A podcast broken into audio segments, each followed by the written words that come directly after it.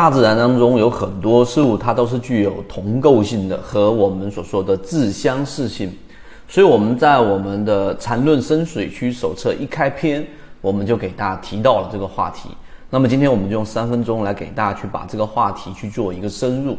首先，什么是同构性以及自相似性呢？那你从自然界当中你会发现有很多，例如说闪电。例如说树木，对吧？它的每一个大的一个分支，然后又变成很小的分支，而很小的分支又变成很小的分支。刚才我说的闪电，我说的树木，有很多植物也都是如此。那这个每一个小的分支，其实它又是非常非常相似的。例如说刚才我说的闪电跟树杈，它的结构上基本上都是类似的。也就是说，从大到一个你看到的巨大的闪电。再到闪电分支下来的小的这一个闪电，那基本上在结构上是很类似的。这就是在缠论当中的一个非常核心的内容，就是它的自相似性。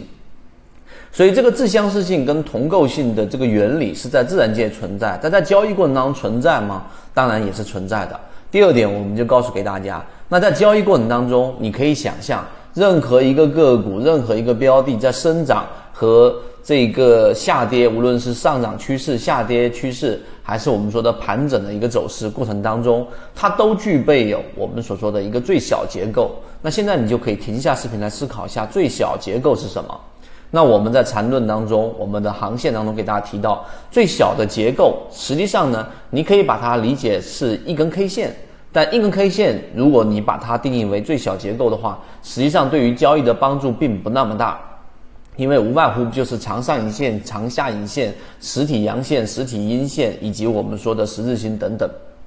它对于交易过程当中的这个周期的限制，或者说它的判断的这个依据就不特别大。于是我们引入在缠论当中，就是顶底分型和一笔啊，这个就是我们说这一个自相似性结构这一个基础之上，我们为什么要深入去讲这个话题？当你明白什么是底分型，什么是顶分型，底分型很简单啊，低点是三根 K 线当中的最低点，高点是三根 K 线当中的最低点啊。顶分型相反，它本身就是一根三根 K 线所构成的这一个呃底一个底分型。那底分型三根 K 线构成的一个底分型，它本身就是一个抵抗力度最强的一个结构。那相反的顶分型也是一样，也是一个空方力度最强的一个结构。这个是第二点，你明白？好。那第三个，什么是一笔呢？就是由一个底分型加一个顶分型，中间还必须包含着一根至少一根非共用 K 线，于是形成一笔啊。这个结构，这个这个结论也非常简单。好，当你明白这一点之后，你再回到我们的这个金鱼报。最近我们金鱼报里面所提到的很多标的啊，一共四个标的里面，四个标的从提及的位置到今天为止，三月十三号到现在为止，基本上都是在提及的位置之上，这是一个成功率的一个表现。另外一个，在上一个交易日里面，整个市场里面，金鱼报四个标的里面有两个标的，一个是弗莱特，一个是我们说克莱基电，两个标的都出现了涨停。这个成功率或者说这个涨停率达到了百分之五十，那并不是说 我们说金金鱼报有多牛，或者说我们的准确性有多高，而是这个模型所筛选出来的这种有价值护城河又超跌，然后呢，最重要的是我们用刚才我们说的自相似性和结构的最小化，去在近期三月中旬到四月份这段时间陆陆续续公布的四个金鱼报当中，都参照了其。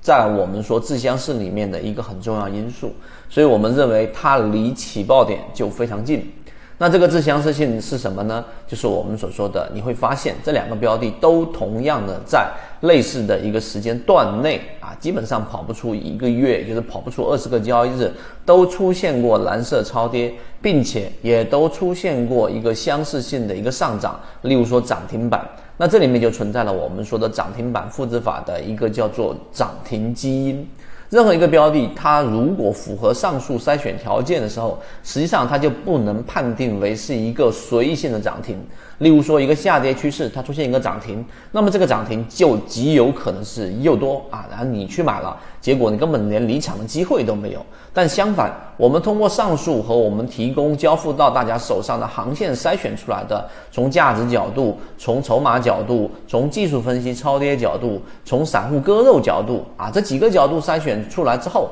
那么它的这个涨停板的复制的概率就远远的大于一个下跌趋势，或者是你随便摘一个涨停板过来的一个复制的成功概率就要更高了。所以，我们这一次的只是把。这个成功率在这一段时间的表现被无限的放大了，但我们在日后的交易过程当中都是用这样的模型来提高我们的成功率。那这个基础就是我们说的同构性，或者我们说的叫自相似性。明白这一点，你在交易过程当中，可能你的成功率会比原来上另外一个更高的一个台阶。当然，你想更清晰的去了解，必须要下功夫去把刚才我们说的每一个这个结构的最小化，去彻底的了解定义，并在实战过程当中去运用，最后就从你脑子里面的一个知识模块，最后转变成身体记忆，这就是我们圈子在做的事情。好，今天我讲内容这么多，希望对大家来说有所帮助。更多完整版视频以及我们航线的这一些内容，可以找到管理员老师获取。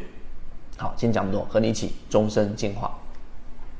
今天的分享就到这里。炒股要理性，吃鱼身中间部分，不要鱼头鱼尾都想吃。